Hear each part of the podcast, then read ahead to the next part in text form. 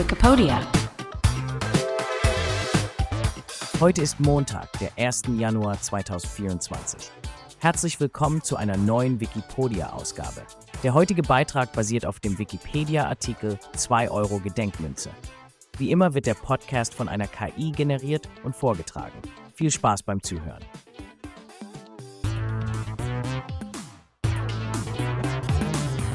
Faszination und Vielfalt. Die 2-Euro-Gedenkmünzen Europas. Herzlich willkommen zu unserem heutigen Podcast, liebe Zuhörerinnen und Zuhörer.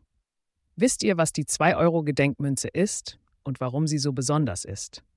In der heutigen Episode nehmen wir uns die Zeit, um mehr über dieses faszinierende Stück Münzgeschichte zu erfahren. Die 2-Euro-Gedenkmünze ist ein spannendes Thema für alle, die sich für Numismatik, also die Münzkunde, sowie für europäische Geschichte und Kultur interessieren. Diese besonderen Münzen sind gültige Zahlungsmittel in allen Euro-Ländern, aber sie haben einen einzigartigen kulturellen Wert, der über ihren monetären Wert hinausgeht.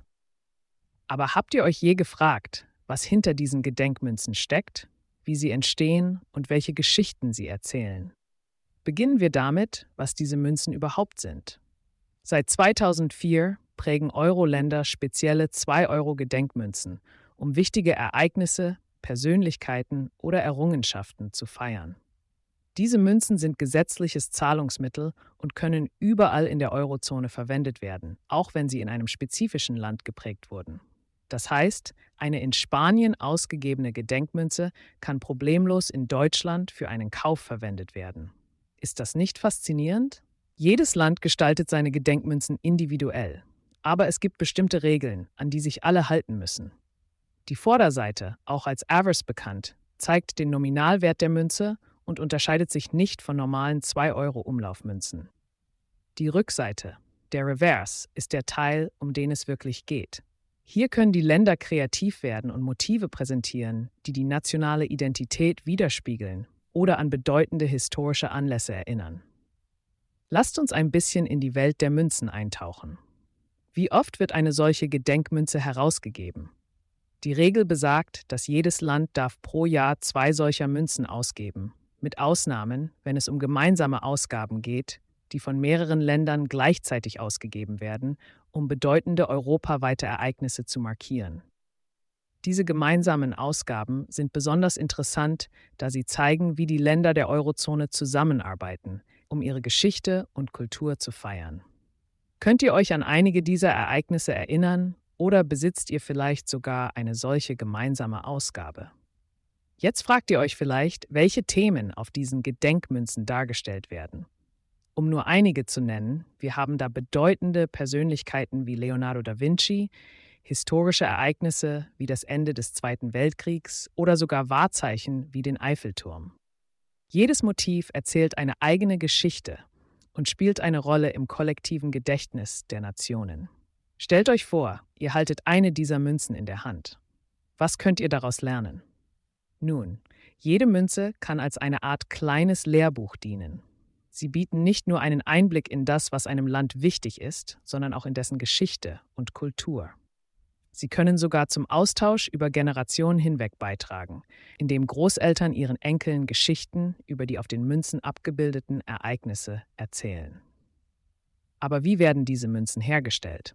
Der Prozess beginnt oft mit einem Wettbewerb, bei dem Künstler ihre Entwürfe einreichen.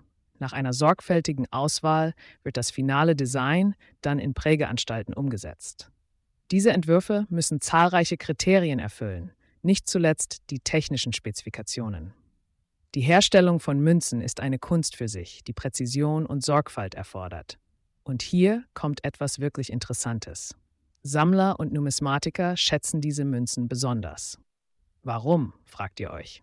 Ganz einfach. Manche Gedenkmünzen werden nur in begrenzter Auflage geprägt, was ihren Sammlerwert steigert. Es gibt sogar spezielle Sammlereditionen in besserer Qualität, die nicht für den Umlauf gedacht sind. Sie werden in speziellen Verpackungen verkauft und oft in höherer Qualität geprägt. Liebe Zuhörerinnen und Zuhörer, habt ihr je darüber nachgedacht, dass das Sammeln von Münzen euch zu einem Schatzsucher der modernen Zeit macht?